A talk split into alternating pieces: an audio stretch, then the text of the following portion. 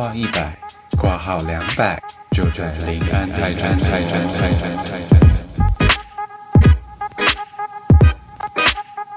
Hello，大家好，我是李黎，欢迎回到临安泰诊所的特约门诊。没错，如果是特约门诊的话呢，就代表今天只我一个人。好，那目前频道呢，在 Spotify、KK Bus、Google Podcast 以及 Apple Podcast 都可以听到哦。喜欢我们的朋友的话呢，都欢迎帮我们订阅、评论，让更多人可以认识我们这个内容优质、声音好听，虽然没有露脸，但还说自己有高颜值的频道，好吗？好。那今天的话呢，就是想要来跟大家聊聊，就是疫情之下到底要不要出国这件事情。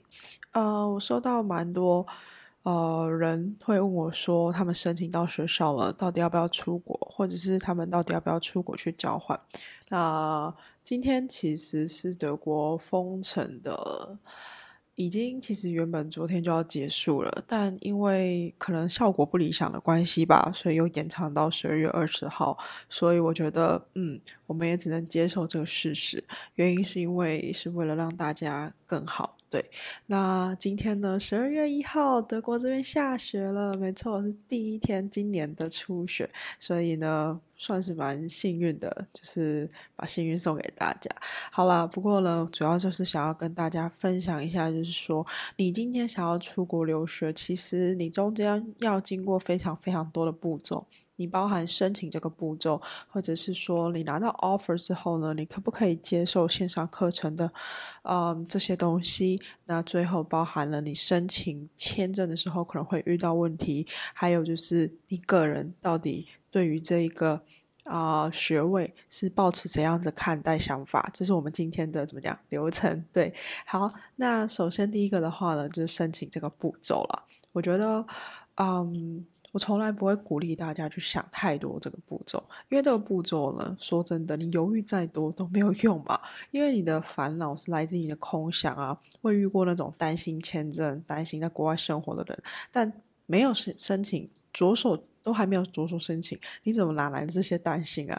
好了，不过疫情的关系嘛，申请上面可能会有一些些的改变，比方说啊，公证的文件寄到屋里 Assist 这个还是要寄的，可是呢，你可能会花更多的时间。那也有人问我说，今年会不会录取率比较高一点哦？因为可能会比较少人申请嘛。我觉得这个没有诶，因为我觉得还是蛮多人在申请的，而且。每个人的竞争怎么讲？全世界的竞争，尤其是国际学程这一种的话，它的竞争是你跟国际上面说的人，所以我觉得是没有差的这样子。OK，好，那申请这个步骤为什么我不会推荐大家就是去想太多？原因是因为你就先申请嘛。那申请的时候呢，你总是会遇到一些麻烦，这你还要先去面对。那你能不能拿到 offer，这是？这是另外一回事情，虽然讲的有点直接，但这是事实，所以我会建议大家，就是申请这个步骤的话，你还是可以去做，因为你一定会学到一些东西的。那如果你非常幸运的，或是你非常厉害的拿到你的 offer 的时候呢，你会想说，如果全部都是线上课程的话，那我是不是要留在台湾，还是一样照常出国体验一下生活呢？啊，这个选择其实很难很难，因为就像午餐到底要吃鸡腿便当还是猪排冻饭一样的困难。不过我两个都吃不到了，因为太难了。好，那我先来跟大家说说线上课程的好处好了。线上课程好处就是呢。嗯，你可以弹性的去支配自己的时间，甚至跟过去相比来讲，就是因为弹性嘛，你多出的时间你可以做一些兼职啊，找个线上工作这样子。那再是第二个是录好的影片可以重复去看，那遇到不懂的地方呢，可以一直去 repeat。这个是我怎么讲？从很多在嗯用德文学成念书的学生，你口头听到的，就这个。是对他们很有帮助的，这样子。那再来的话呢，就是说，如果你发现呃线上课程学校的线上课程太难了，其实，嗯，你可以到啊 Coursera 上面去找一些名校的课。其实我发现很多身旁的朋友是透过嗯这这一这个疫情的关系自学了很多东西，所以我真的觉得推荐大家可以去找找。那再来就是呢。如果你留在台湾的话，你等于就是花了很少的钱拿到一个学位，因为这不用说嘛，反正就是在台湾，然后拿到国外的学位，你就是生活费就大大的降低了，所以这也是线上课程的好处了。但坏处是什么？坏处就是呢，课程的品质会大大影响的你的知识的吸收。没错，就是呢，有听别人反映过吧？有时候网络断断续续的，那你想要问老师问题，你跟他的眼神交流等等的，这个都是线上课程无法弥补在实际课程或实际课堂上面的东西。所以我觉得确实会影响到。再就是网络时差问题，对，刚才讲了嘛，如果你能在德国上德国的网课。那没有问题，时差这个 OK，但是网络这个问题的话，在德国这边，我只能讲说我会很生气，对，因为有时候确实会出很多的问题这样子。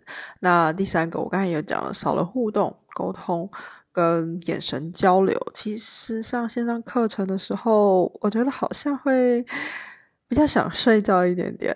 对我觉得你应该是这样子吧。好，然后再就是呢。第四个就是线上课程的坏处了，就是作业要交交，因为过去可能你的作业，假设你是设计系的学生，你可能做一个东西上台做一个 presentation，如果是我的话，我是会比较想要做这种形式的。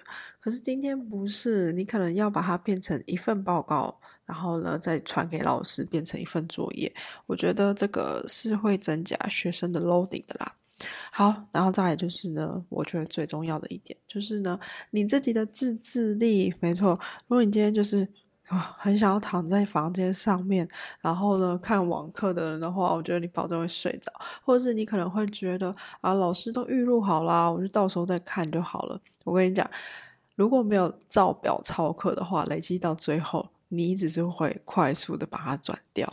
对，所以我觉得这。个是一个非常非常大的问题，就是你自己到底能不能控制你自己去在预定的时间做完你该做的事情？我觉得这个真的很难。对，好，那我们先休息一下，等一下回来的话呢，就是要讲签证的部分喽。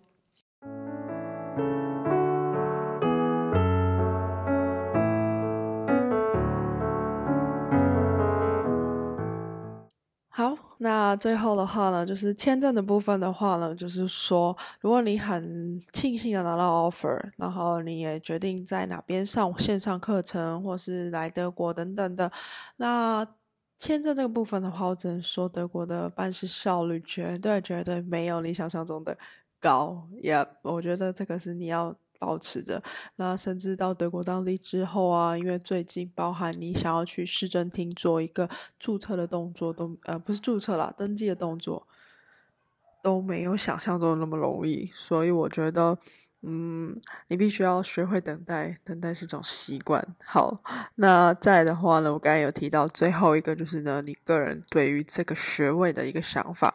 那我觉得，对于这个学位的想法呢，其实就要看你个人是真的怎么想了。假设你认为我拿完这个学位，我就是为了让我在工作上面的求职。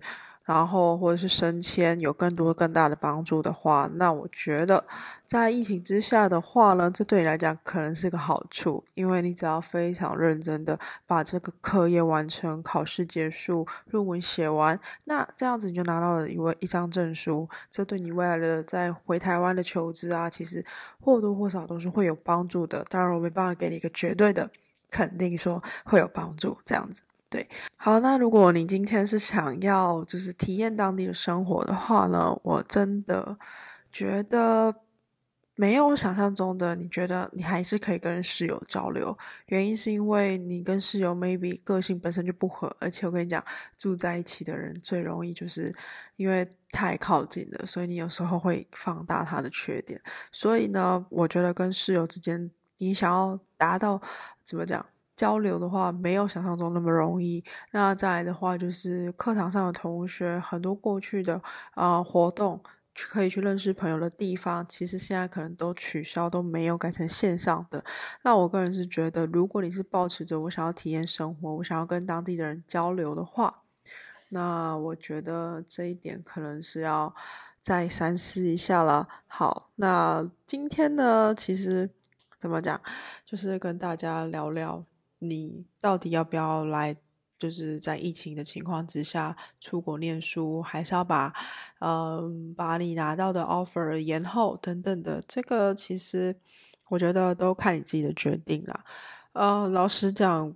十年之后，没有人知道你这张学历是在在二零二零年拿的，那是怎么拿的？没有人会去在乎。所以呢，嗯，如果你想要增加自己的体验的话，我觉得可以缓缓。其实人生还很长，有些东西不急着马上出来嘛。是的，对。好啦，那个就是今天我为大家带来的一些想法。如果你现在呢也在。